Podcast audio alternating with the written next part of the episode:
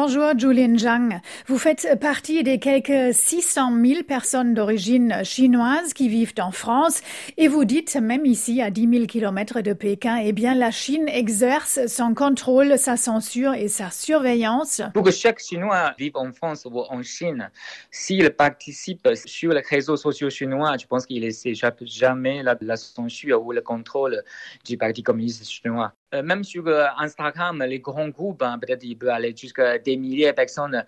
Dedans, c'est sûr qu'il y a un censeur chinois dedans, déguisé. Est-ce que la Chine peut s'appuyer aujourd'hui sur un solide réseau dans la diaspora? Je pense par exemple à ces internautes dont vous parlez aussi dans votre livre qu'on appelle les petites roses ou Xiao Fenhong, euh, qui réprimandent leurs compatriotes au cas où ils refusent de glorifier le Parti communiste. Ces gendarmes du net sont-ils aussi à la manœuvre nos réseaux occidentaux On voit euh, de plus en plus des Chinois, on dit Xiaofenhong, ça veut dire les Chinois, les petits nationalistes chinois en fait, se présentent de plus en plus sur les réseaux sociaux étrangers comme Twitter ou comme Facebook ou Instagram. Je pense que les gros nationalistes, les jeunes Chinois sont très importants. Ils attaquent notamment ceux qui considèrent nuire l'image de la Chine. Pour eux, ça veut dire on ne peut pas euh, critiquer la Chine, on ne peut pas même euh, révéler certains problèmes sociaux en Chine. Vous décrivez des échanges musclés, nationalistes, voire haineux sur la messagerie chinoise WeChat.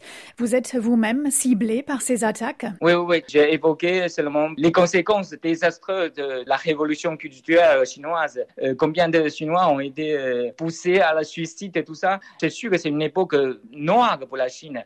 Mais j'ai été attaqué par une étudiante chinoise vivant à Paris. Elle m'a accusé d'anti-Chine. Elle m'a dit surtout que on ne parlait pas de ces genre de choses sur l'espace étranger. Même loin, nous sommes si près du Parti communiste, euh, écrivez-vous, et vous évoquez la peur qui hante les Chinois de France et qui se transforme en autocensure, en vigilance extrême et en paranoïa collective.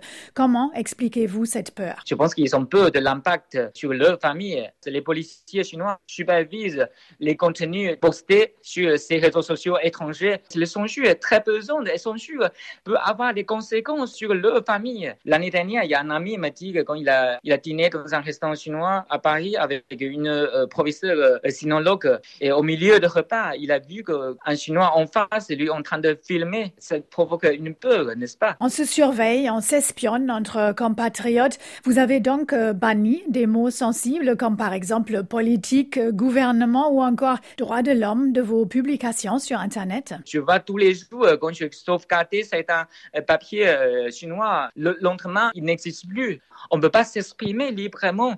Donc, pense vraiment, c'est un casse-tête. Un Chinois de deuxième génération, il a besoin de liberté, il a besoin de la démocratie, il a besoin des outils comme la Facebook, euh, bah, tous ces réseaux sociaux étrangers, occidentaux. Vous avez sans doute entendu que Li Wenliang, le docteur décédé du Covid, il a prononcé une phrase très, très célèbre, c'est une société saine ne peut pas avoir une seule voix. Merci, Zhang Julin. Euh, je rappelle que votre livre La société de surveillance Made in China est paru dans les éditions de l'Aube.